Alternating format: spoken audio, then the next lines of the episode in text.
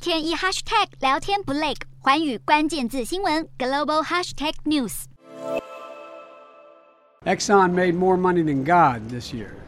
油商大发灾难财。又要国会暂缓征收联邦汽油税九十天。美国总统拜登把高通膨怪罪于油价，三号推文再度向油气跟加油站喊话，说现在正值乌俄战争，大环境也不好，请降低收费，马上行动。目前全美普通汽油价格已经上涨到每加仑五块多美元，每桶则高于一百，连带影响石化制品、航空业利润，还有美国人在房地产、服饰、燃料之外的消费力。不过，拜登呼吁加油站降价的推文却被亚马逊创办人贝佐斯转发很酸，说通膨问题重要到白宫老是挂在嘴边，但这种做法简直是混淆视听，误解基本的市场动态。其实贝佐斯五月才炮轰白宫端出的重建美好未来法案会推升通膨，对于什么才会推高物价，白宫和贝佐斯的解读显然不同。